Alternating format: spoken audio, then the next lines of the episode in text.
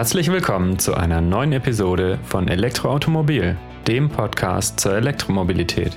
Es begrüßen euch eure Hosts Markus Zacher und Valentin Bus.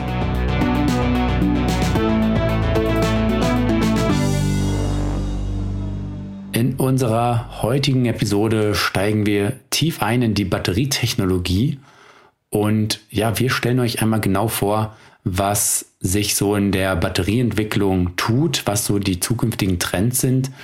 Und da haben wir uns ja verschiedene Zellhersteller angeschaut, aber auch schon verschiedene Konzerne, was die eben so treiben.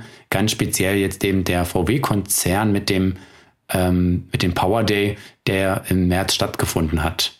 Außerdem stellen wir äh, kobaltfreie Zellen vor und wir haben uns ein paar Gerüchte angeschaut ähm, zur Firma QuantumScape und versuchen so ein bisschen ähm, zu mutmaßen, was dahinter steckt. Genau, und äh, bevor wir jetzt hier einsteigen, äh, möchte ich noch zwei Podcasts äh, empfehlen, zwei Podcast-Episoden. Und zwar einmal die Episode 4 vom Elektroautomobil-Podcast. Da haben wir über den Tesla Battery Day gesprochen, wo wir eben auch mal genauer ähm, versucht haben einzuordnen, ähm, was eigentlich Elon Musk für Innovation dort angekündigt hat. Und auch hierfür als Vorbereitung sozusagen auf diese Episode lohnt sich auch nochmal in die Episode 005 reinzuhören, wo wir zu Gast bei CTC waren und ebenfalls über Batterietechnologie gesprochen haben. Und da haben wir auch einige Basics ähm, erläutert bekommen, wie eine Lithium-Ionen-Zelle funktioniert und das lohnt sich daher auch nochmal anzuhören.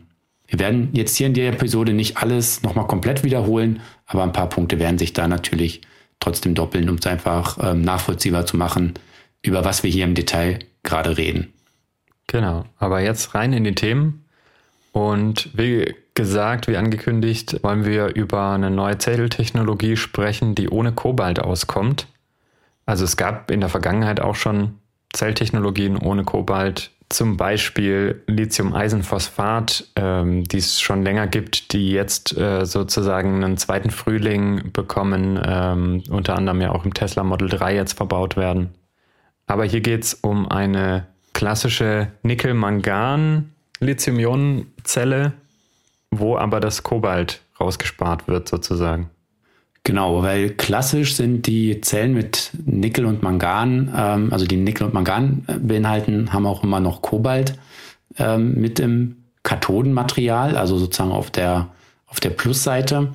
Also immer wenn es um NMC, so wird es ja abgekürzt, Nickel, Mangan, Kobalt geht, dann spricht man immer von der Kathode.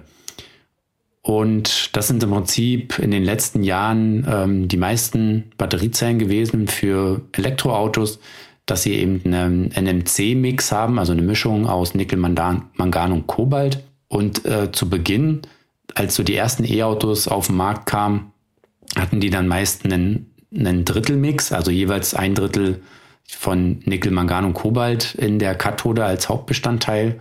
Und das hat sich dann so ein bisschen verlagert, immer mehr in, in einen höheren Nickelanteil, da dadurch ein höherer Energieinhalt ähm, realisiert werden konnte. Und das war natürlich der Haupttreiber in den letzten Jahren, die Energiedichte nach oben zu treiben für hohe Reichweiten. Und so wurden dann die Bestandteile, man spricht dann von einem Mix 532, also 50% Nickel, 30% Mangan, 20% Kobalt, hin zu 622. Das ist auch so ein, so ein, ähm, ein Mix, der heute viel eingesetzt wird, mhm. bis hin zu 811, also 80% Nickel, 10% Mangan und 10% Kobalt. Also man sieht, da hat sich der Kobaltanteil schon deutlich verringert von mal 30% auf 10%.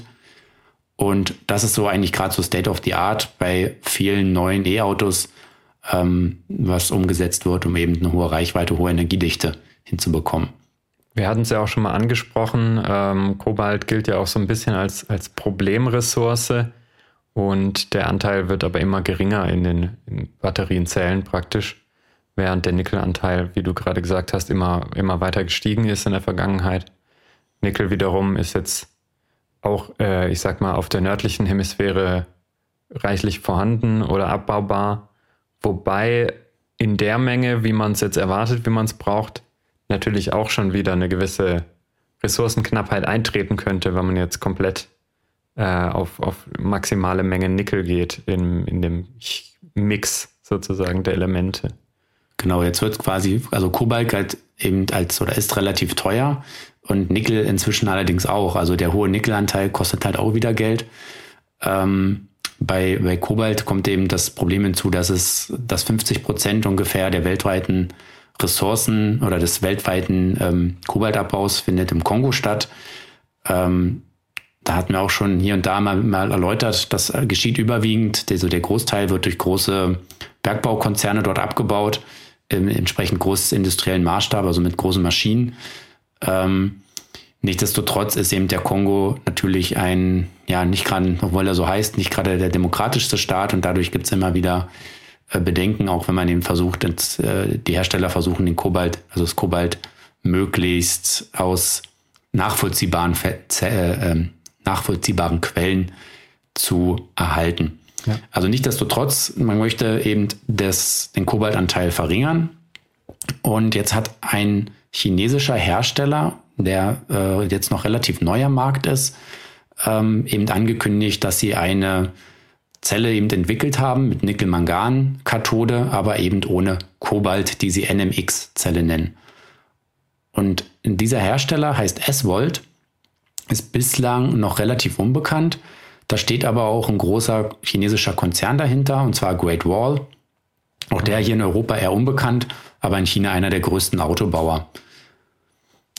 Und ja, S-Volt ähm, hat bereits auf der IAA 2019 diese Zellen ja ähm, in Aussicht gestellt und jetzt für dieses Jahr den Serienstart der Produkt, also Serienproduktion äh, angekündigt. Und hier hat man zunächst sich auf zwei Zellformate festgelegt. Grundsätzlich sind beides Hardcase-Zellen, also Zellen mit einem sagen wir, Aluminiumbecher, relativ stabiler Aluminiumbecher, in dem dann ähm, Anode, Kathode und äh, Separator untergebracht werden in entsprechend vielen Schichten. Mhm. Und in einem Fall ist es eher eine klassische prismatische Zelle, so wie sie so ähnlich auch schon in vielen Fahrzeugen eingesetzt wird. Sie nennen sie hier MEB 1.5, also das deutet schon darauf hin, dass man sich hier am Zellformat für die MEB-Plattform orientiert hat von Volkswagen. Diese Zelle hat 115 Ampere-Stunden. Das ist jetzt erstmal so ein bisschen, sagt jetzt nicht so viel aus. Mhm. Ähm, aber man spricht üblicherweise bei Zellen von Ampere-Stunden, wenn man die größentechnisch einordnet. Viel spannender ist allerdings die zweite Zelle, die sie da noch mit vorgestellt haben. Und sie nennen, also S-Volt nennt diese Zelle eine L-Zelle. Und sie ist, ja, zeichnet sich dadurch aus, dass sie sehr, sehr lang ist oder je nach Blickrichtung sehr breit. Also quasi doppelt, ja, fast mehr als zweieinhalb Mal so lang wie die Zelle im MEB-Format. Die Ableiter sind hier nicht auf der oberen Seite, sondern rechts und links. Und das ist für prismatische Zellen auch, auch eher ungewöhnlich, denn eben, wie schon erwähnt, sind die Ableiter, also der Plus- und Minuspol, üblicherweise auf der oberen Seite der Zelle angebracht. Rechts und links war eher so eine typische Anordnung für ähm, Pouchzellen. Wenn man sich das so anguckt, äh, du packst sicher auch Bilder davon in die Show Notes. Genau. Dann kann man sich schon vorstellen, dass die sich sehr gut, äh, ich sag mal so, stapeln lassen oder hintereinander stellen lassen und dann praktisch auf, auf der einen Seite der Pluspol und auf der anderen Seite der Minuspol dann durchverbunden wird für eine Parallelschaltung von halt einer Vielzahl dieser Zellen oder Genau. Also auch im Prinzip, wenn man die dann jeweils wechselseitig dreht und man die dann seriell verschalten würde, würde man eben rechts und links die ähm, Zellverbinder anbringen. Hm. Und bei der prismatischen Zelle ist es eher, ähm, geht das natürlich alles dann üblicherweise auf der Oberseite. Hm. Vorteil bei dieser Langzelle wäre eben, dass man sie von oben und unten kühlen kann und man dadurch eine sehr homogene Kühlung hinbekommen könnte, was wieder gut ist fürs Schnellladen. Mhm. Was auch noch interessant ist hier, ist die Nennspannung der Einzelzelle. Die gibt S-Volt mit 3,74 Volt an. Ähm, was ist die Nennspannung? Die Nennspannung ist sozusagen ein, ein rechnerischer Wert, sozusagen der Mittelwert der Spannung, die sich einstellt, wenn man eine Zelle entlädt. Also wenn man die volllädt, dann ist üblicherweise die, die Zellspannung irgendwo bei 4,2, 4,25 Volt, sowas in der Richtung. Und wenn man sie entlädt, dann gibt es so eine Ladeschlussspannung, das liegt dann je nachdem bei 2,8 Volt, 2,9 Volt, irgendwo so in der Richtung. Und diese die, dieser Spannungsverlauf, also über den Ladungszustand, über den SOC, State of Charge, verringert sich eben die Spannung. Das ist keine Gerade, sondern es ist dann irgendwie eine Kurve. Und ähm, weil das eben damit eben schwer zu rechnen ist, geben die Zellhersteller immer eine Nennspannung an. Das ist sozusagen die rechnerisch mittlere Spannung, die sich eben einstellen würde. Und mit 3,74 Volt liegt die etwas höher, als wir es sonst so von NMC-Zellen kennen. Die liegen eher so bei 3,65, 3,67 Volt. Ist also eine kleiner, ein kleiner Anstieg in der Nennspannung, heißt eben auch, dass dadurch eine etwas höhere Energiedichte ähm, umgesetzt werden kann. Die Energie wiederum, die so eine Zelle hat, die berechnet sich dann eben aus der Multiplikation der Nennspannung, also hier 3,74 Volt, und der Kapazität in Amperestunden, eben in dem Fall 115 Amperestunden, oder bei der großen Zelle, diese, diese lange L-Zelle, die sogar 226 Amperestunden hat. Also das ist wirklich schon eine, ja, im Bereich der E-Autos eine, eine riesige Zelle, muss man ganz klar so sagen. Hm. Meinst du, die höhere Nennspannung kommt davon, dass das Spannungsniveau insgesamt höher ist oder dass es äh, nicht so schnell abfällt? Weil du ja gesagt hast, das ist sozusagen mhm. die mittlere Spannung bei Entladung. Ja, das geht jetzt so aus der Meldung von S-Volt nicht hervor. Da bin ich auch selber jetzt nicht der Zellchemie-Experte, um das sagen zu können. Äh, beides könnte eben möglich sein, dass einfach das höhere Spannungsniveau länger gehalten wird und dadurch im Mittel eben die Nennspannung höher ausfällt. Oder wie du richtig gesagt hast, einfach auch vielleicht eine etwas höhere ähm, Startspannung sozusagen bei 100 Prozent des Ladezustands, vielleicht bei 4,3 Volt, sowas in der Richtung könnte sein. Hm. Ähm, wissen wir jetzt hier nicht genau. Ja, im Prinzip ähm, will jetzt S-Volt damit an die Hersteller herantreten und der Trend geht ja eben Richtung weniger Kobalt in den Zellen. Ähm, noch scheint es jetzt keinen Partner zu geben, der auf diese Zelle setzt. Was man bei dem Konzept auch gleich berücksichtigt hat, ist eben, dass Nickel relativ teuer ist. Das heißt, man hat den Nickelanteil auch etwas verringert und den Mangananteil etwas erhöht. Also hier sind 75 Prozent Nickel in der Kathode und nur äh, 25 Prozent Mangan. Mhm. Und sonst waren ja bei der 811 Chemie eben 10% Mangan in der Kathode drin. Warum hat man überhaupt Kobalt in den Zellen drin? Warum will man es loswerden, abgesehen davon, dass es vielleicht teuer ist und äh, ein bisschen kritisch zu ähm, zu, be zu beschaffen. Ähm, Kobalt stabilisiert die Zellen, vor allem Richtung thermischer Stabilität und ist dadurch eben auch ein Sicherheitsaspekt. Und ähm, dadurch lässt man eben Kobalt noch drin. Aber S-Volt gibt eben an, dass sie durch spezielle Produktionsprozesse, spezielle Beschichtungsvorgänge ähm, es geschafft haben, eben auf Kobalt zu verzichten und trotzdem eine hohe thermische Stabilität hinzubekommen. Mhm. Und sie versprechen auch zweieinhalbtausend Zyklen mit der Zelle. Da hängt aber auch immer stark davon ab, wie man da misst, also mit welchen Belastungen ähm, geht man daran, also wie, wie hoch, mit welchen Strömen lade und entlade ich in diesen Test die Zelle. Da kann man natürlich auch sehr niedrige Ströme wählen, dann kriegt man viele Zyklen hin. Das ist dann eben was, was die Hersteller sich dann immer ganz genau angucken, bevor sie sagen, ja, die Zelle sieht vielversprechend aus, wir bauen die in unser Fahrzeug ein. Ja. Vielleicht hier noch ein kleiner Fun fact, den ich heute äh, auch erst erfahren habe, warum eigentlich Kobalt Kobalt heißt. Und zwar geht das tatsächlich auf das Wort Kobold zurück, ähm, da man früher, als man ja auf Kobalt gestoßen ist, hatte man ursprünglich eigentlich nach äh, Silber gesucht. Damit konnte man was anfangen. Mit Kobalt konnte man nichts anfangen. Es sieht allerdings ähnlich aus und äh, man hat dann vermutet, dass Kobolde dieses Silber verhext haben und dass dann am Ende Kobalt rauskommt. Mhm. Man hat erst, also viel, viel später erst festgestellt, dass es ein eigenes Element ist. Das Im Mittelalter rum wusste man ja noch nicht genau, was eigentlich Elemente sind. Mhm.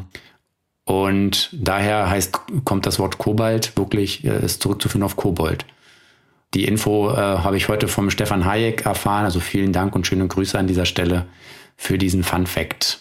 Ja, jetzt äh, darf natürlich gespannt sein, wie es mit S-Volt weitergeht, ob sie äh, OEMs überzeugen können, dass eben diese, diese NMX-Zelle ja wettbewerbsfähig ist und ähm, man kann eigentlich davon ausgehen, dass die schon bei allen möglichen Autoherstellern vorbei ähm, ja oder an die Tür klopfen, mal ein paar Musterzellen vorbeibringen und dann werden sich die Hersteller die genau angucken und äh, gegebenenfalls dann eben auch einsetzen. Also bis wir die im Fahrzeug sehen, vergehen aber sicherlich noch ein paar Jahre, bis sie dann entsprechend abgetestet in dem jeweiligen Batteriepack ähm, eingesetzt werden.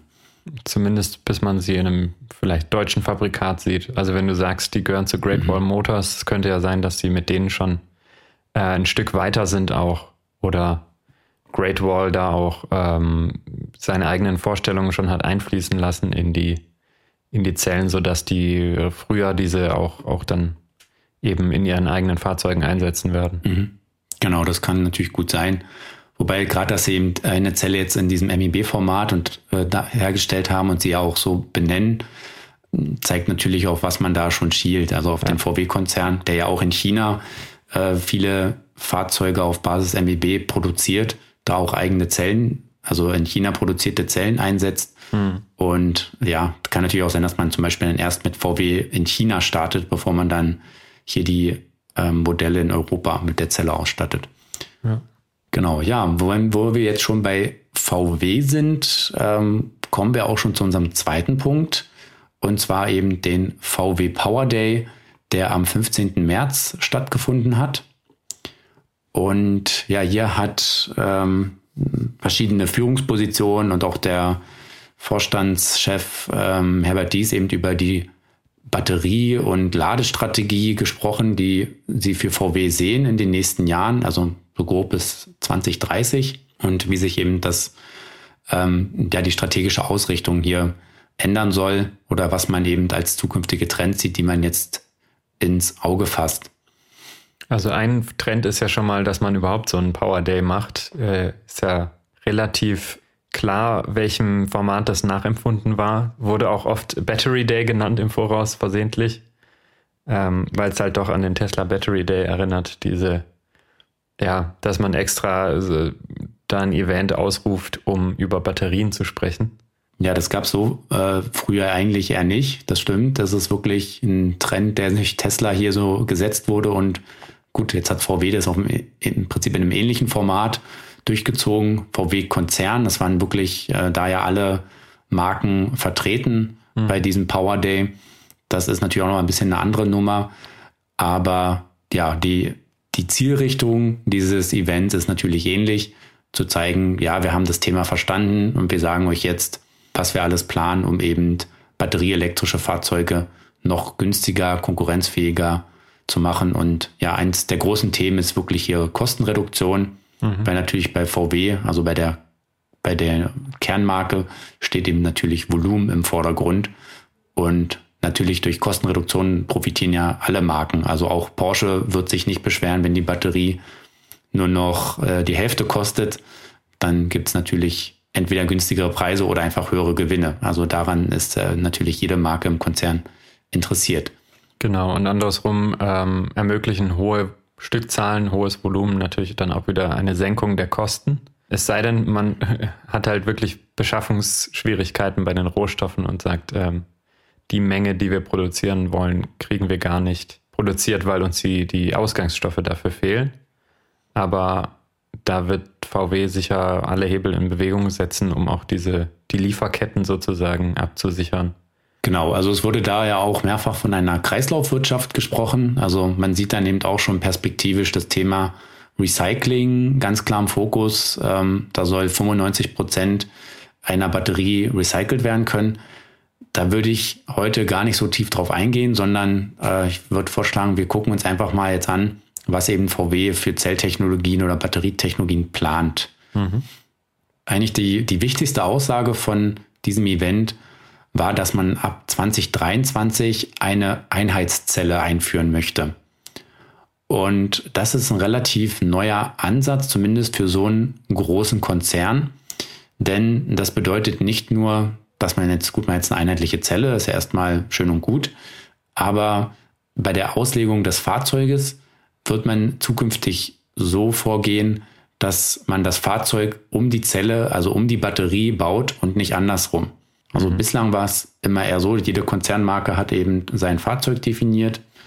Ja, so und so soll das Package sein, so lang, so breit, so groß.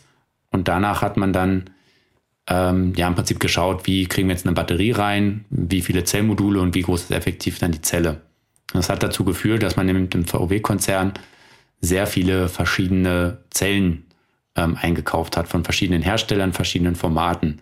Mhm. Und dadurch kriegt man natürlich keine Skaleneffekte hin, keine großen Volumina äh, und auch der Zelltausch. Also wenn man eine neue, die Zelle weiterentwickeln will, dann muss man quasi für jede einzelnes Fahrzeug, für jede Variante dann wieder auch diese einzelne Zelle weiterentwickeln. Und das geht natürlich jetzt einfacher, wenn man eine Einheitszelle hat, wobei, wie ist die Einheitszelle definiert, das hat VW auch da ganz klar ähm, festgelegt. Und zwar vor allem durch das Zellformat. Also es soll sich hier um eine prismatische Zelle handeln, das ist damit festgelegt. Das heißt Rundzellen oder auch Pouchzellen, die aktuell im VW-Konzern auch noch zu großen Mengen eingesetzt werden, ähm, fliegen damit raus. Man schränkt sich da natürlich auch ein Stück weit bei den Lieferanten ein, da es eben viele große Zelllieferanten gibt, die nur Pouchzellen herstellen, zum Beispiel LG oder auch ähm, SK. Vielleicht können wir da nochmal kurz auf die Formate eingehen. Mhm. Also Rundzelle, denke ich, ist klar. Die sehen so ein bisschen aus wie die klassischen Batterien, die wir so kennen, die AA-Batterien, mhm. nur halt in, in größer. Mhm. Dann Pouchzelle hast du gerade genannt. Genau, das sind im Prinzip ähm, flexible Zellen, relativ dünn. Äh, ich hatte schon gesagt, heute üblich ist, dass die äh, Ableiter links und rechts haben. Und sie haben eben eine flexible Außenhülle, so eine Aluminiumfolie. Die sind eben nicht, die sind nicht total weich, ja, dadurch, dass da eben auch eben ein, Metallkathode mhm. ja drinne ist, aber deutlich mal, beweglicher jetzt als eine Hardcase-Zelle, die, wie der Name schon sagt, eben eine stabile Außenhülle hat und eben die Ableiter klassischerweise oben. So ist es jetzt hier auch bei der Zelle, bei dieser Einheitszelle von VW der Fall. Und das sind die sogenannten prismatischen Zellen. Genau, genau. Also prismatische Zelle und Hardcase-Zelle ist synonym, bedeutet äh, oder beschreibt dieselben, denselben Zelltyp. Und ja, jeder hat da so ein bisschen ihre Vor- und Nachteile. Ähm, prismatische Zelle hat eben den Vorteil durch die stabilere Außenhülle, lässt sie sich ein bisschen leichter in ein Zellmodul fassen oder wie wir jetzt später noch äh, hören werden, dann auch in, direkt in die Batterie einbauen. Bei der Pouchzelle muss immer mehr Aufwand betrieben werden, um der sozusagen einen stabilen Rahmen zu geben. Mhm. Ähm, sie hat zwar eine relativ hohe Energiedichte auf Zellebene, aber den verliere ich dann eigentlich wieder durch die aufwendigere Zellmodulkonstruktion.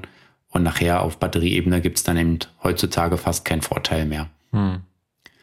Ja, also diese Einheitszelle eben, das ist ein ganz wichtiger Dreh- und Angelpunkt von der VW-Strategie. VW sagt, dass sie bis 2030 80 Prozent der Fahrzeuge, der, der batterieelektrischen Fahrzeuge mit dieser Einheitszelle abdecken wollen und nur 20 Prozent mit Spezialzellen.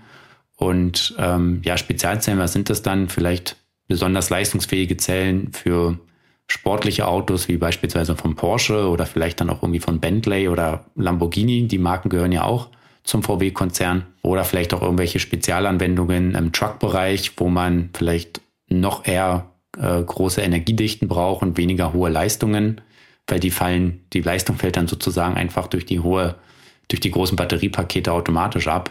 Mhm. Das sind dann vielleicht so diese 20 Prozent, wo man nicht mit der Einheitszelle arbeiten wird. Und Einheitszelle heißt eben, im Zellformat ist sie zwar gesetzt, aber die innere Zusammensetzung, also die Zellchemie, also wie Kathode oder Anode aufgebaut sind, die wird variiert und weiterentwickelt und auch je nach Einsatzzweck sozusagen optimiert. Mhm. Ja, damit ähm, verspricht man sich je nach Bereich zwischen 50 und 30 Prozent der Batteriekosten, ähm, dass man die einsparen kann. Also 50 Prozent spricht VW hier vom Entry-Bereich, also wirklich Kleinwagen, wo eben die Batteriepreise in Summe oder, oder, prozentual gesehen den höchsten Anteil an dem Gesamtwert des Fahrzeugs haben. Natürlich, je teurer das Fahrzeug ist, desto geringer ist an sich der Batteriewertanteil äh, in, in dem Gesamtverkaufswert oder in den Gesamtproduktionskosten. Und mhm. eben in den Volumenmodellen wie beispielsweise im VW ID3 oder ID4 äh, verspricht man sich trotzdem noch 30 Prozent Einsparungen bei den Batteriekosten. Die Unterschiede in der Zellchemie, also hier ist ja schon, ähm, du hast ja auch so ein Schaubild, beziehungsweise VW hat ein Schaubild, findet sich dann natürlich auch in den Show Notes. Im, Im Einstiegsbereich wird es dann halt wahrscheinlich auf diese Lithium-Eisenphosphat-Chemie rauslaufen, die einfach am günstigsten ist, aber nicht so eine hohe Energiedichte hat. Das heißt, man wird dann halt wahrscheinlich keine 80 Kilowattstunden äh, realisieren können in dem Fahrzeug. äh, sondern vielleicht eher im Bereich 40 bis 60, aber dafür eben auch einen günstigeren Einstiegspreis bieten können, aber kann im gleichen Package sozusagen, im gleichen Bauraum dann eben mit einer anderen Zellchemie, aber gleichem Zellformat dann eben zum höheren Preis auch höhere Energiedichten und damit größere, größere Batterien am Ende dem Kunden anbieten. Genau, richtig. Also da geht man sozusagen auf ja so drei ähm, Zellchemien. Also eben die günstigste wird diese Lithium-Eisenphosphat sein, ähm, ja, die sozusagen hier ihr ihren zweiten Frühling bekommt, weil sie wie gesagt schon eine sehr sehr lange existierende Zelltechnologie ist, auch in vielen Bussen schon im Einsatz, auch bei bei Elektromopeds im Einsatz. Ähm, der der Nachteil, dass sie mehr Platz braucht für dieselbe Energie, wird eben durch den trotzdem günstigeren Kilowattstundenpreis wettgemacht und ein Einsatz wird sicherlich der ID1 sein oder wie auch immer dann nachher der Nachfolger vom VBE abheißen wird. Ähm, der wurde ja so ab 20, 23, 24, vielleicht sogar erst 25 angekündigt. Mhm.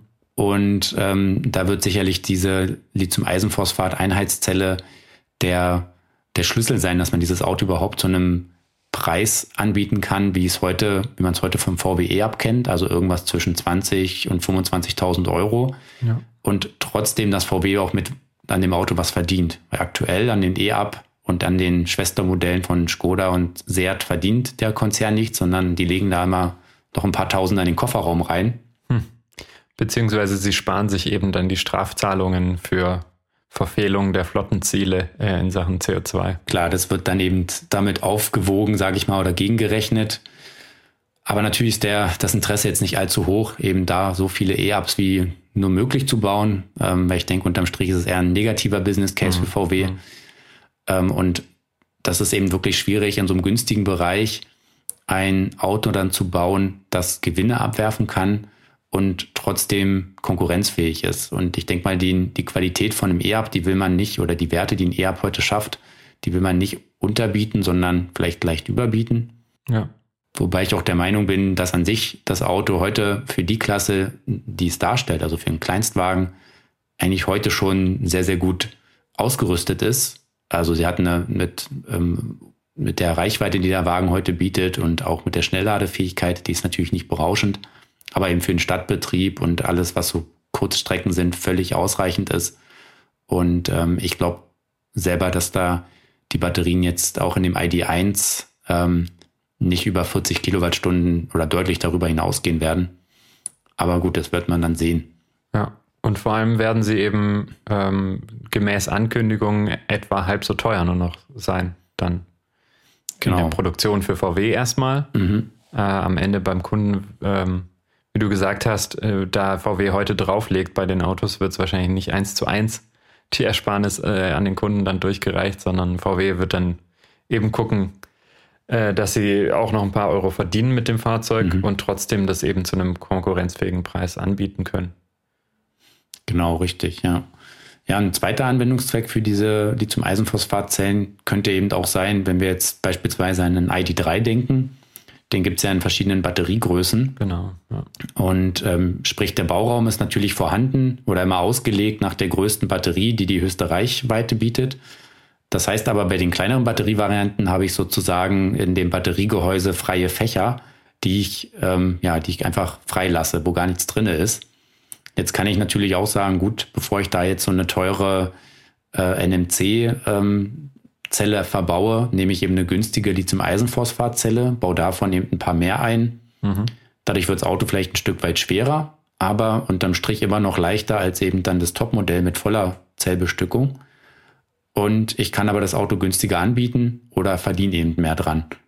Und nichts anderes hat ja beispielsweise Tesla jetzt schon gemacht beim Model 3 Standard Range, wo man sozusagen eh Luft durch die Gegend fährt und man füllt eben die ja. Luft mit einer günstigeren Zelle auf. Und ähm, kann dadurch ja auch bei Tesla im Prinzip den, den Business Case verbessern. Muss natürlich schauen, dass man dann trotzdem die Leistungsfähigkeit auch hinbekommt, die sich eben auch ein Tesla-Kunde erwartet. Hm. Interessant finde ich noch, dass sie beim, beim Volumenmodell jetzt, also bei der Mainstream-Batterie äh, oder Zelle, auch High Manganese hingeschrieben haben, also hoher Mangananteil ähm, was wir gerade bei S-Volt besprochen haben, dass deren Zellen einen vergleichsweise hohen Mangananteil auch haben. Könnte ähm, ein Hinweis sein. Könnte ein Hinweis sein, ja. Also gerade auch eben dadurch, dass S-Volt ja eben dieses MBB-Format schon gleich mal genutzt hat. Ja, also würde mich nicht wundern, wenn da schon engere Gespräche stattfinden. Aber das ist natürlich hier alles jetzt Spekulation. Aber man kann natürlich hier die Zeichen mal so ein bisschen versuchen zu interpretieren. Mhm. Genau, auch wie der Name sagt, weniger Nickel, weil Nickel ist eben teuer, kein Kobalt, ähm, da will man komplett weg. Und ja, da, das wird dann eben diese Volumenzelle sein. Und darüber hinaus gönnt man sich dann eben für spezielle Anwendungen Zellen mit NMC-Chemie. Wahrscheinlich wird das auch mehr Richtung oder bei 811 bleiben, vielleicht sogar auch irgendwas wie äh, 85% Nickel und 5% noch Kobalt und eben 10% Mangan. Aber irgendwo in diesem Bereich, denke ich, wird sich das dann einpendeln.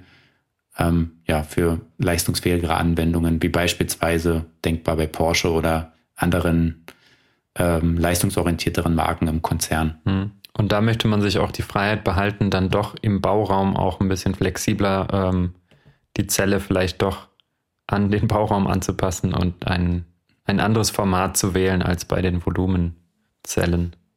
Genau, ja. Und da ist sicherlich auch, äh, sind auch weiterhin Sachen wie Pouchzellen oder sogar Rundzellen denkbar. Das haben sie ja auch hier ähm, bei den Power Day dargestellt, dass eben diese speziellen Anwendungszwecke, da wird es nicht nur eben diese eine Einheitszelle geben, sondern auch alles völlig offen betrachtet. Mhm. Und dann hat VW ja noch auf eine Zukunftstechnologie äh, hingewiesen, beziehungsweise äh, die in Aussicht gestellt, und zwar die Festkörperzelle oder die sogenannte Solid-State-Zelle. Und da können wir noch mal kurz erklären, wie die sich unterscheidet von dem, was wir bisher beschrieben haben. Also wir haben ja schon über die Kathode gesprochen aus Nickel, Mangan und Kobalt. Und äh, die Anode besteht fast komplett aus Graphit, wo sich dann eben die Lithium-Ionen einlagern, wenn die Zelle geladen wird. Und beim Entladen wandern die praktisch wieder zurück und die beiden, ähm, die Anode und die Kathode, sind getrennt durch einen Separator. Weil das eine ist ja sozusagen die, das positive geladene Ende und das andere das negative. Und wenn ich die nicht voneinander trenne, dann habe ich praktisch einen Kurzschluss. Der Strom fließt unkontrolliert, die Zelle wird heiß, kann dann sogar anfangen zu brennen. Und ähm, deswegen ist der Separator super wichtig. Und das Ganze schwimmt in einem Elektrolyt, das sozusagen die Leitfähigkeit dann herstellt, dass Lithium-Ionen durch den Separator durchwandern können. Und die Solid State oder Festkörperzelle heißt eben so, weil es nicht mehr dieses flüssige Elektrolyt gibt in der Anode vor allem, denn die ist dann ein Festkörper und zwar prinzipiell reines Lithiummetall. Und dieses aber dann mit der Kathode zu verbinden, mit immer noch einem Separator, der die beiden äh, elektrisch sozusagen voneinander isoliert, aber trotzdem Ladungsaustausch ermöglicht. Das ist die, die technische Herausforderung. Also diesen Separator, das ist in der Regel äh, ein spezielles Keramikbauteil, ähm, stabil und eben kontrolliert leitungsfähig oder leitungsdurchlässig zu machen. Daran wird viel geforscht und es gibt solche Zellen schon, aber ähm, das große Versprechen ähm, wird erst durch, durch weitere Forschung dann eingelöst. Denn VW verspricht sich, dass mit einer, mit einer optimalen Solid-State-Zelle viel Gewicht eingespart werden kann, dadurch, dass diese, die Anode eben eigentlich nur aus dem Lithium besteht, was auch ähm, für die Ladung in der Batterie schon enthalten ist und man spart sich sozusagen den ganzen Graphitanteil. Das würde im VW ID3 zum Beispiel rechnerisch eine Gewichtseinsparung von 100 Kilogramm äh, ermöglichen. Und es gibt auch noch weitere Dinge, die man sich erhofft von so einer Solid-State-Zelle. Zum Beispiel, dass die Ladung deutlich schneller funktioniert, die Aufladung, und damit sich zum Beispiel die Ladezeit der Fahrzeuge halbiert. Oder eben dadurch, dass ich mir das Graphit spare, das Ganze auch kompakter ist und ich damit auf gleichem Bauraum sehr viel mehr Energie unterbringen kann und sozusagen dadurch bis zu 30 Prozent mehr Reichweite im Auto realisieren kann. Ja, das ist natürlich ähm, ja, viele positive Eigenschaften. Deswegen sind da alle Hersteller ähm, so drauf und dran, diese Zelltechnologie zu entwickeln. Aber aktuell, zumindest in der Form, wie man sie eben im Pkw braucht, gibt es da noch keine Lösung für eine Serienproduktion. Ähm, das ganze Thema eben zu industrialisieren ist nicht so einfach offenbar. Ähm, VW hat bei dem Power Day betont, dass ihr Partner QuantumScape ähm, ja so ein Proof of Concept, wie sie es nennen, schon geliefert haben. Jetzt ist eben die Frage, was ist ein Proof of Concept? Äh, das kann irgendeine kleine Knopfzelle sein, es kann irgendeine Laborzelle sein, wo das schon mal funktioniert. Dann ist eben immer noch die Frage, wie kriege ich die einzelnen Schritte in einer extrem hohen Geschwindigkeit industrialisiert, dass man eben so eine Zelle ja massenhaft herstellen kann. Ich vermute, da wird es auch erstmal so Zwischenschritte geben, wo, wenn sie dann irgendwann mal starten mit der Serienproduktion, dann erstmal kleinere Serien bedient werden und dann wird sich das langsam äh, nach oben entwickeln für eben Volumenmodelle. Also ich erwarte da eher einen Einsatz erstmal bei vielleicht einem Sportwagen oder anderen Kleinserien, als dass die jetzt gleich damit in den Massenmarkt dann äh, starten können. Und ja, gerade das Thema Industrialisierung ist eben eines, ist halt schwer anzupacken wenn man jetzt gegen die vorhandene Technologie eben ähm, spielen muss, die ja jetzt schon in riesigen Werken ähm, produziert wird. Also die Zellen, die wir heute kennen, da gibt es ja schon viele ähm, Zellfabriken, sind noch viele geplant, wo im Prinzip auch die Zelltechnologie, wie wir sie heute kennen, ähm, produziert werden soll. Da plant ja auch VW entsprechend hohe oder viele Gigafactories. Mhm. Und das muss dann irgendwie alles nochmal umgestellt werden auf die Solid State. Das macht es dann natürlich nicht leicht gegen so ein etabliertes ähm, gegen so eine etablierte Zelle anzuspielen. Aber gut, ähm, der bessere oder wenn, wenn die Technologie eben so viel besser ist und auch günstiger, also VW hofft sich da auch reduzierte Kosten natürlich, dann wird man natürlich alles dran setzen, die Zellen dann auch in die Autos zu kriegen. Genau. Auf der anderen Seite, also werden ja erwähnt, dass der Hoffnungsträger für VW da ähm, QuantumScape eben ist, wo ähm, Volkswagen auch sehr gut investiert ist. Also die haben viel Geld da schon reingesteckt in dieses, nennen wir es mal Startup. Denn so richtig äh, habhafte Ergebnisse hat QuantumScape bislang eben auch noch nicht liefern können. Also keine Fabrik, die jetzt schon Batteriezellen ausspuckt sozusagen, sondern vielleicht eher noch im, im Labormaßstab handgestrickte äh, einzelne Zellen. Und da gab es jetzt kürzlich erst einen ich will nicht sagen Skandal, aber zumindest äh, ein kleines Beben, als ein, ein Shortseller, also ein Unternehmen, was sich darauf spezialisiert, überbewertete Aktien zu finden und dann darauf zu setzen, dass diese äh, demnächst äh, der Aktienkurs äh, demnächst einbrechen wird. Ähm, der hat Daten veröffentlicht oder ein ähm, längeres Schreiben, eine ausführlichere Analyse veröffentlicht, in dem behauptet wird, dass QuantumScape absichtlich eigentlich Volkswagen und andere Investoren täuscht, indem sie vorgeben, mit der Technologie schon weiter zu sein, als sie sind. Und wenn man ein bisschen gräbt, findet man im Internet auch andere Quellen. Da gab es zum Beispiel einen Artikel äh, auf golem.de, der auch ganz interessant zu lesen ist, wo auch schon so ein bisschen kritisiert wird, dass QuantumScape eigentlich, ja, dass sie nicht alle relevanten Daten rausgeben, die untermauern würden, dass sie tatsächliche Fortschritte oder ähm, relevanten ähm, Vorsprung in dem Bereich der, der Solid-State-Batterien hätten. Also es gibt wohl inzwischen einen Standard zum Beispiel, ähm, welche Daten, wenn man, wenn man Veröffentlichungen zu Batteriezellen macht, welche Daten damit veröffentlicht werden sollen, um ähm, eben, ich sag mal, falsche, falsche Versprechungen zu verhindern oder es gibt einfach im Bereich der Elektromobilität auch viele falsche Propheten, sage ich mal, die, die mit irgendeiner Wundertechnologie um die Ecke kommen. Um das zu verhindern oder zu entlarven, gibt es eigentlich einen Standard, aber QuantumScape hat sich daran zum Beispiel auch nicht gehalten. Natürlich können sich die Firmen immer darauf berufen, dass das Firmengeheimnisse sind und dass sie nicht alles rausgeben wollen.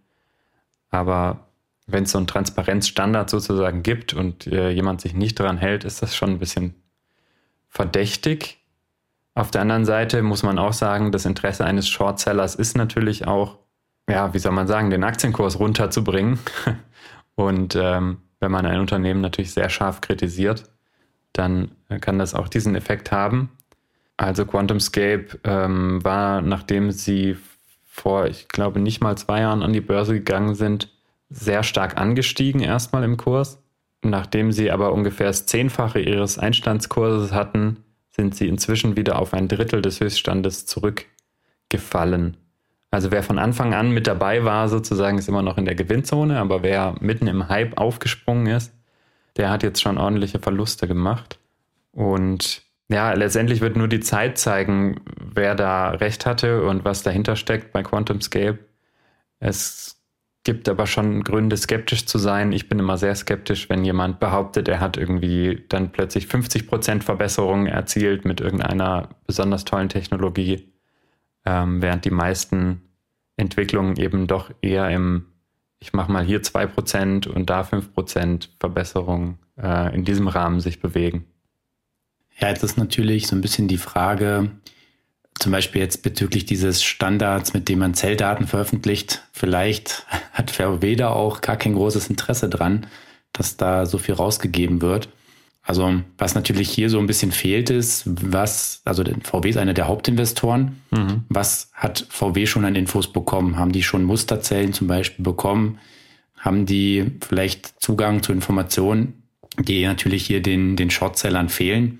und die man natürlich dann auch geheim halten will, weil das ist ja ein, ja, im Prinzip, wenn das funktioniert, hat man ja da eine Beteiligung an einem sehr wichtigen Unternehmen und einen Technologievorsprung, den will man ja auch in jedem Fall vor Wettbewerbern irgendwo schützen. Ja. Und was wiederum sein könnte, also gerade weil kurz davor hat VW nochmal ähm, 100 Millionen in die Firma reingesteckt, also kurz bevor diese ähm, Shortseller ähm, Bewertung veröffentlicht wurde, Anfang, also Mitte April, kam diese Short-Attacke ähm, raus und Anfang April hatte VW aber nochmal 100 Millionen in QuantumScape reingesteckt. Mhm. Und jetzt kann man natürlich auch davon ausgehen, dass VW auch nicht einfach so ohne irgendwelche Fakten da Geld reinsteckt. Das wäre schon sehr verwunderlich, äh, auch wenn der, der Bericht des Shortsellers äh, behauptet, dass es da, sag ich mal, dass VW ähm, relativ dünne Informationen nur hat und sich da auch auf Insider beruft kann ich mir nicht vorstellen, dass, mhm. dass VW da hunderte von Millionen ähm, Euro investiert. Also die, die 100 Millionen jetzt waren ja nur noch mal nachgeschossen. Ähm, ohne, ohne habhafte Fakten auf dem Tisch zu haben. Auf der anderen Seite, wenn man wiederum auch an Nikola denkt, das ist ja das Wasserstoff-Truck-Startup ähm, aus den USA, wo ja auch Bosch erst viel investiert hatte, sich dann irgendwie wieder zurückgezogen hat, sind ja natürlich trotzdem auch ne, keine also selbst so große und etablierte Konzerne nicht davor gefeit, dass man dann doch irgendwo mal sagt, hm, das war vielleicht doch nicht die beste Investition, man zieht sich wieder zurück. Ja, ähm, ja schwer zu sagen.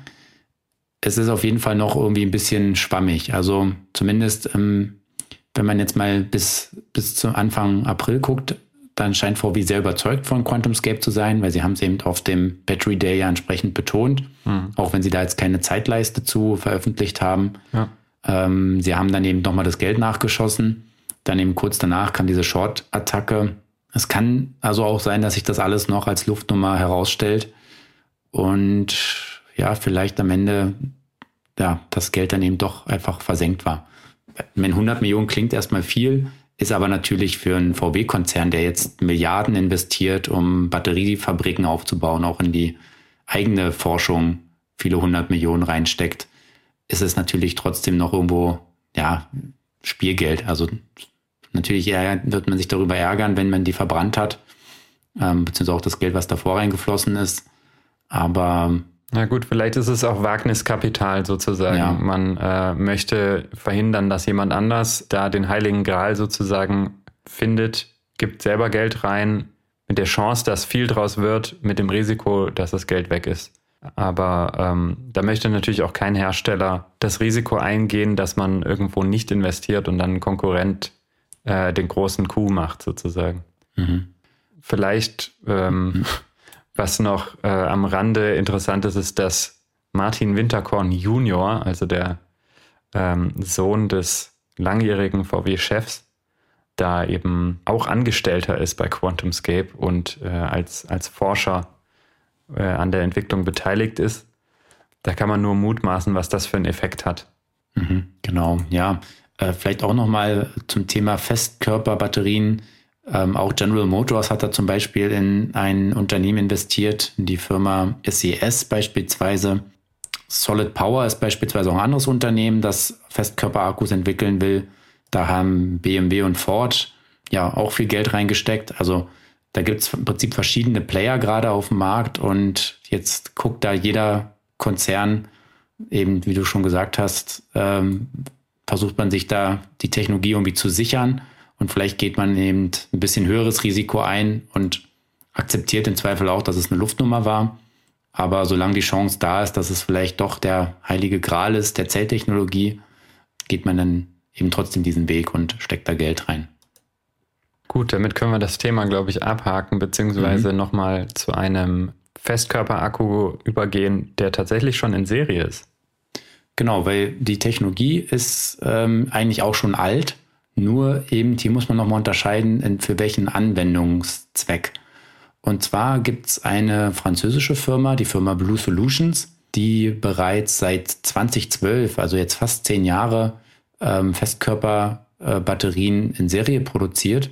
Und ähm, die Zellen von, von Blue Solutions sind im Mercedes E-Citaro drin, also in dem Elektrobus. Und ja, darüber haben wir auch schon in der ersten Episode von Elektroautomobil, vom Elektroautomobil-Podcast gesprochen, über den E-Citaro. Mhm. Und da sind die eben jetzt im Serieneinsatz. Daimler selber hat für den E-Citaro zwei verschiedene Zelltechnologien sozusagen im, im Angebot. Ähm, einmal eben klassische NMC, eine klassische NMC-Batterie, die maximal 396 Kilowattstunden Energie für den Bus bereithält.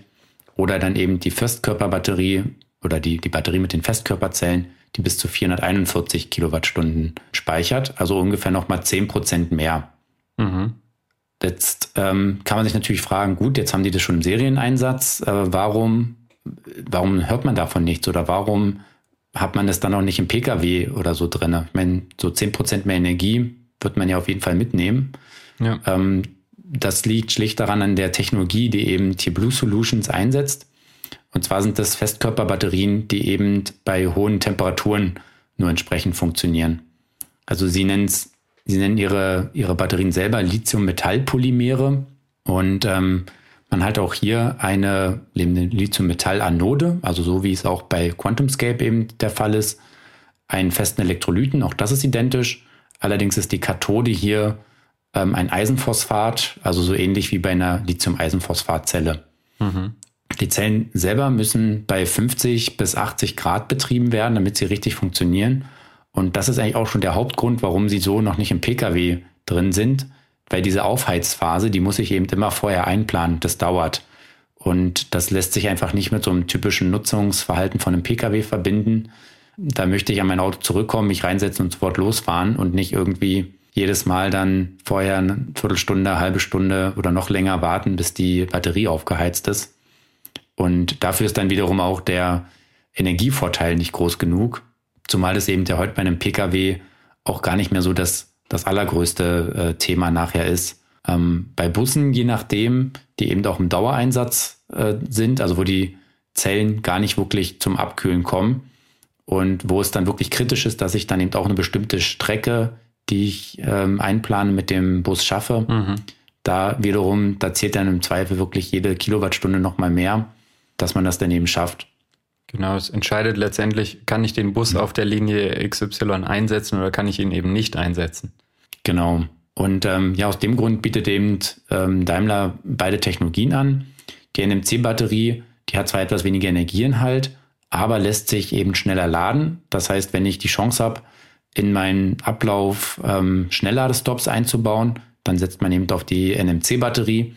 Und wenn ich aber beispielsweise lang Überlangstrecken habe und da keine Pausen eingeplant werden können, ja, dann wird eben auf die Festkörperbatterie gesetzt. Hm. Die, das muss man auch dazu sagen, eben nicht so schnell geladen werden kann äh, aktuell wie die NMC-Batterien. Ähm, das ist ein Stück weit spezifisch jetzt für diesen Typ. Wir haben es ja gerade vorhin besprochen, dass die Festkörper äh, Zellen von QuantumScape eigentlich schneller geladen werden können sollen als die klassischen. Auf der anderen Seite habe ich auch immer die Herausforderung bei diesen Festkörperbatterien oder Zellen. Dazu, das sieht man ganz gut auch auf dem Video, was es auf der QuantumScape-Webseite gibt. Ähm, wenn ich auflade, dann wächst praktisch die Anode, weil sich da eben Lithium anlagert, wird die größer, weil sie nicht in Gitter ähm, von Graphit sozusagen sich einlagern kann, das eh schon da ist. Und dieser Effekt ist natürlich auch schwierig zu kompensieren, dass sozusagen beim, beim Laden ähm, sich das Volumen ändert der Batterie. Genau, ja, ähm, bei der Technologie jetzt hier von Blue Solutions, die betonen wiederum hier eine sehr hohe Zyklenfestigkeit. Also man sieht auch hier, dass, ähm, dass die Technologie doch eine andere ist, als sie eben QuantumScape anstrebt. Ähm, man verspricht sich hier äh, 4000 Zyklen und mal zum Vergleich, also bei S-Volt, da spricht man von zweieinhalbtausend Zyklen mit ihrer neuen Zelle. Ja. Eben auch hier muss man natürlich immer sehen, welche Belastungen werden da unterstellt. Gerade beim Bus ist ja beispielsweise die Belastung für die einzelne Zelle eher gering, weil die Batterie so groß ist, ähm, habe ich dann eine sehr geringe C-Rate beim Laden und vor allem beim Entladen. Mhm. Also C-Rate gibt sozusagen an äh, das Verhältnis von der Leistung, die ich aus einer Batterie ziehe, zu ihrer Größe. Mhm. Und wenn ich eben von 1C rede, also ein, einem C, und ich habe eine 100 Kilowattstunden Batterie und ich entlade die mit einem C, dann entlade ich sie mit 100 Kilowatt. Sie wäre dann in einer Stunde entladen. Und wenn ich sie mit 2C entlade, dann entlade ich eine 100 Kilowattstunden Batterie mit 200 Kilowatt. Sie wäre dann eben in einer halben Stunde entladen. Und je höher eben diese C-Rate ist, desto höher ist die Belastung. Das ist einfach so ein Verhältnis äh, sozusagen aus Leistung und ähm, Energieinhalt. Und wenn ich jetzt hier natürlich von einer 400 Kilowattstunden Batterie spreche und der Bus, der braucht vielleicht kurz zum Anfahren mal 200 kW für die Konstantfahrt, ähm, ich sage jetzt mal 30, dann ist eben diese C-Rate, da reden wir irgendwas über 0,1 C, das ist eine sehr, sehr geringe Belastung. Ja. Ähm, das heißt, dass da die 4000 Zyklen geschafft werden können, ist dann deutlich realistischer als in einem Pkw, der vielleicht mit einem Drittel C entladen wird, beim Laden aber wiederum in zwei, drei oder sogar vier C ähm, geladen wird. Also mit der vierfachen Leistung im Verhältnis zum Energieinhalt. Mhm. Ja, das sind in den Faktoren, die auch viel auf die, die Haltbarkeit dann nachher einspielen. Aber ja, was ähm, Blue Solutions ja auch betont, ist eben die höhere Sicherheit der Batterie und dass man sich auch eine Kühlung sparen kann, weil ich werde den Akku ähm, heiß machen, also heiß bekommen aufheizen. Die NMC-Batterie, die muss ich eben im Winter muss ich sie aufheizen, um sie so auf 20, 25 Grad zu bekommen. Das ist so die optimale Wohlfühltemperatur. Und natürlich im Sommer muss ich sie abkühlen, dass sie eben auch bei dieser Raumtemperatur ungefähr bleibt. Mhm. Und das muss ich bei der Festkörperzelle nicht. Und dadurch kann man sich das Kühlsystem sparen und kriegt wohl dadurch auch eben ein, ähm, ein großes Modul, eben hier im Falle des E-Citarus zusätzlich untergebracht, was dann eben auch zu der höheren ja, Energie führt, die der Bus da mitführen kann. Mhm. Und ja, eben der Hauptunterschied ist eben jetzt bei dieser Festkörpertechnologie, nach der eben alle streben, dass das eben bei Raumtemperatur funktioniert und dieses Vorheizen entfallen kann. Aber das ist trotzdem eine interessante Technologie, weil es gibt genug Anwendungen jetzt außerhalb vom Privat-Pkw, der halt die meiste Zeit nur rumsteht, wo ähm, ja solche Batterien, also wo das Abkühlen gar nicht so häufig vorkommt, weil eben die, die Fahrzeuge im Dauereinsatz sind. Und das sind eben gerade im Bereich Industriefahrzeuge, vielleicht auch Paketlieferdienste, äh, wo ganz klar ist, wann fahren die los, wann kommen die zurück. Ja. Ich kann die über Nacht laden, ansonsten sind die im Dauereinsatz. Ähm, da gibt es verschiedene Bereiche, auch im, im Stationärspeicherbereich, wo die Zellen sozusagen ja nie abkühlen, sondern kontinuierlich geladen und entladen werden, auch mit relativ geringen Lasten im Verhältnis zur Batteriegröße. Und das sind auch überall Bereiche, in denen eben Blue Solutions jetzt äh, Aufträge bekommt und arbeiten will. Und da fokussiert man sich ein bisschen auf einen anderen Markt, will aber irgendwann auch, also auf der Homepage ist von 2026 die Rede, in den Pkw-Markt dann vordringen. Mhm. Und noch mehr Infos äh, zu Blue Solutions gibt es übrigens auf dem Medienportal electrif.net. Das ist Portal für Elektro, also ein Portal für Elektromobilität. Und da gab es ein großes Interview mit dem Geschäftsführer von Blue Solutions und da haben wir hier auch einige Infos von entnommen. Mhm. Ja, und ähm, wir hatten ja gesagt, dass diese Batterien nicht im E-Citaro eingebaut werden. Und die Üstra, das sind so die Hannoveraner Verkehrsbetriebe, äh, die haben auch schon solche E-Citaros jetzt im Einsatz, sogar als Gelenkbus. Das heißt, eben die Technologie ist wirklich äh, schon auf den Straßen unterwegs und serienreif. Es gab zwar hier und da jetzt auch nochmal Meldungen dazu, dass es äh, ein paar technische Probleme gab, aber ich glaube, das ist noch und läuft noch unter der Kategorie ähm, ja so Startschwierigkeiten. Da mussten ein paar Busse nochmal zurückgerufen und ja, repariert werden. Aber ich denke, das wird eine Technologie sein, die sich jetzt gerade im Bus etablieren wird, neben den NMC-Batterien. Und vielleicht auch nochmal zu dem ganzen Thema Second Life. Auch da werden die Batterien vom E-Citaro beispielsweise äh, weiter eingesetzt, und zwar als Energiespeicher für Straßenbahnen. Mhm. Da ist es ja zum Beispiel auch so bei Straßenbahnen, die hängen ja üblicherweise an, ähm, an der Oberleitung und die führen gar nicht einen großen eine Batterie oder ähnliches mit. Und wenn jetzt eine Straßenbahn bremst, dann könnte sie sozusagen auch rekuperieren, aber die Energie, die dabei erzeugt wird, also die dann sozusagen zurückgespeist wird ins Netz, die müsste im selben Moment ein anderes Fahrzeug abnehmen. Wenn jetzt gerade nicht in dem Moment eine andere Straßenbahn beschleunigt, dann muss man die Energie sozusagen verbrennen. Weil sonst wird es einfach, würde ich sozusagen eine höhere Spannung erzeugen und die, die muss halt irgendwo hin, die Energie. Ja. Und aus dem Grund hat man dann eben einen Stationärspeicher entwickelt, der aus den ja, alten E-Citaro-Batterien, wenn die da ausgedient haben, äh, betrieben wird. Dann werden die eben zum Stationärspeicher umgebaut und betreiben dann so oder puffern dann so diese Energie ab, die sonst verschenkt werden würde.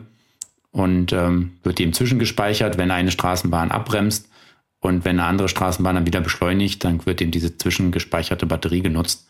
Und damit kann man natürlich die Langlebigkeit oder die, die Batterien, die ja eh schon produziert sind, noch viele Jahre weiter nutzen, wenn sie für einen Bus nicht mehr geeignet sind, weil er vielleicht statt der ehemals 300 oder 400 Kilowattstunden dann nur noch zwei Drittel der Energie hat und damit für bestimmte Strecken nicht mehr ähm, geeignet ist. Dann ist natürlich trotzdem im Stationärbetrieb ein großer Speicher, wo ich ja dann auch die, die Möglichkeit habe, den Raum habe, den Platz habe, die Batterien dann unterzubringen, wo ich nicht so auf die Gewichte oder den benötigten Platz angewiesen bin. Ja. Der Startspeicher bzw. dieses Pilotprojekt hat ja jetzt ähm, erstmal eine Kapazität von rund 500 Kilowattstunden. Das heißt, äh, das entspricht vielleicht zwei ausgemusterten großen E-Citaro-Batterien oder halt mehrerer kleiner äh, Module, die, die, es kann ja auch sein, dass in einem größeren ähm, Gesamtbatteriepaket einzelne Module schon schwächer sind und andere sind aber noch gut, weil aus welchen Gründen auch immer die weniger gealtert sind. Und das ist ja eigentlich sehr cool, wenn das auch so aus einer Hand passiert, wenn praktisch die, die äh, Verkehrsbetriebe, die den Citaro vorher genutzt haben, dann auch äh, für den Second Life praktisch eine Anwendung haben, wie hier jetzt genannt, mit dem Zwischenspeicher für, für Rekuperationsenergie von Straßenbahnen.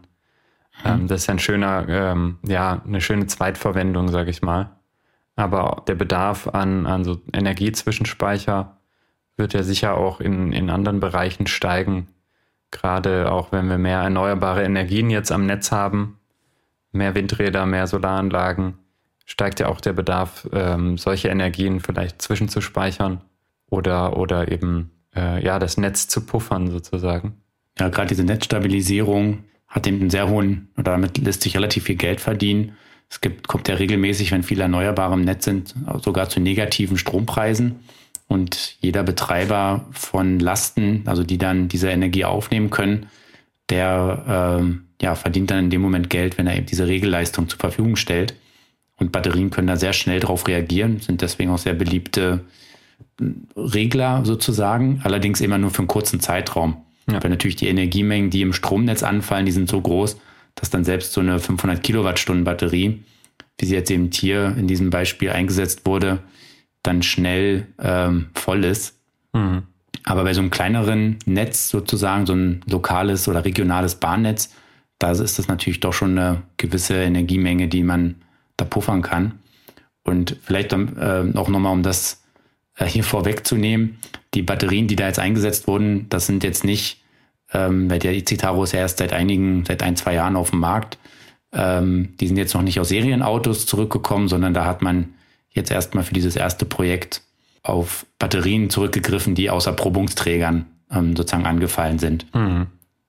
Aber damit kann man natürlich jetzt schon mal einen Prototyp bauen und weiß dann gut, wenn die Busse jetzt mal fünf, sechs Jahre unterwegs waren und dann nicht mehr für den Serienbetrieb ähm, ausreichend sind, dann kann man eben zukünftig diese Batterien dann da einsetzen. Dann hat man wirklich ein schönes Rundumsystem. Anschließend wird man die Batterien dann recyceln. Aber da reden wir natürlich, wenn, wenn heute die Busse in Betrieb genommen wurden, über einen Zeitraum von 20, 30 aufwärts, dass die Batterien dann im Recycling zugeführt werden. Ja, das ist doch eigentlich ein schönes Thema, um den Abschluss zu machen für heute. Genau, also wir haben vielleicht, um das nochmal zusammenzufassen, ja zunächst einmal über die kobaltfreie NM, also Nickel-Mangan-Zelle gesprochen von S-Volt. Also Kobalt möchte man eben aus diesem Triple-Mix NMC rausbekommen und S-Volt redet oder spricht hier von der NMX-Zelle, auch in einem neuen innovativen ähm, Format. Außerdem hatten wir den VW Power Day, wo eben ab 2023 eine Einheitszelle eingeführt werden soll. Und ab da sollen möglichst viele Fahrzeuge im VW-Konzern mit dieser Technologie ausgerüstet werden. Hier noch eine letzte Ergänzung, sozusagen letzter Minute. Das erste Auto, was dann diese Einheitszelle einsetzen wird, ist übrigens dieses Audi-Projekt Artemis, also eine, eine Luxuslimousine oder eine Oberklasse-Limousine, ähm, bei der dann zum ersten Mal diese Zelle eingesetzt wird und wo man dann eben auch auf ein Batteriemodul verzichtet und die Zellen direkt in die Batterie sozusagen einbringt. Ja, außerdem hat VW ja das Line-up der verschiedenen Zellchemien oder Zellaufbauten, auf die sie setzen wollen für die verschiedenen ähm, Segmente dargestellt, von Lithium-Eisenphosphat über klassische Nickel-Mangan und teilweise Kobalt-Zellen ähm, bis hin eben zur zukunftsweisenden Solid-State oder Festkörperbatterie. Ob das eben was wird mit QuantumScape, steht noch so ein bisschen in den Sternen. Äh, Fakt ist auf jeden Fall, dass alle großen Hersteller darauf setzen, dass es irgendwann die Festkörperbatterie gibt. Aber wir haben ja jetzt eben auch gehört, eigentlich gibt es die schon, nur eben mit einem anderen Fokus, mit einem anderen Anwendungsbereich. Und von daher wird es wahrscheinlich auch hier eine Mischung zukünftig geben ähm, zwischen Lithium-Eisenphosphat-Zellen, zwischen NM-Zellen, NMC-Zellen und eben Festkörperbatterien. Und das wird so der Trend für die nächsten zehn Jahre nachher sein. Und es bleibt da auf jeden Fall weiterhin spannend, äh, wie sich der Markt entwickelt. Ich glaube, ähm, die großen Wunder, also dass wir von heute auf morgen doppelte Reichweiten und nur noch halbe Ladezeiten haben werden, die wird es nicht geben. Es werden sich einfach die verschiedenen Technologien parallel weiterentwickeln und für verschiedene Anwendungen wird sich dann die eine oder andere Technologie ereignen, sei es jetzt aus Kostengründen, aus Platzgründen, aus Gewichtsgründen, wie auch immer. Ähm, und dann wird es ein, ja, wird es eben verschiedene Technologien geben, die gegeneinander konkurrieren, auch innerhalb eines Unternehmens.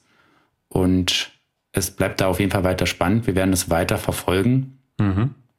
Ja, dann sind wir im Prinzip mit unserer Übersicht über die Trends der Batterietechnologie durch und freuen uns, dass ihr wieder zugehört habt. Schaltet gerne bei der nächsten Episode wieder ein. Bis dahin könnt ihr uns gerne noch Feedback geben über leserbriefe.elektroautomobil.com. Auch wenn ihr Fragen zu dem Thema habt, versuchen wir gerne auch die zu beantworten. Und ansonsten äh, wieder der Hinweis auf unser Social Media und Online-Angebot auf www.elektroautomobil.com. Da gibt es dann auch die Show Notes hier zu dieser Episode mit weiteren Bildern und Grafiken, damit das ein oder andere Thema vielleicht noch mal etwas verständlicher wird. Ähm, und folgt uns sonst gerne auch auf Facebook, Twitter oder Instagram. Und dann bis bald, euer Markus. Und euer Valentin.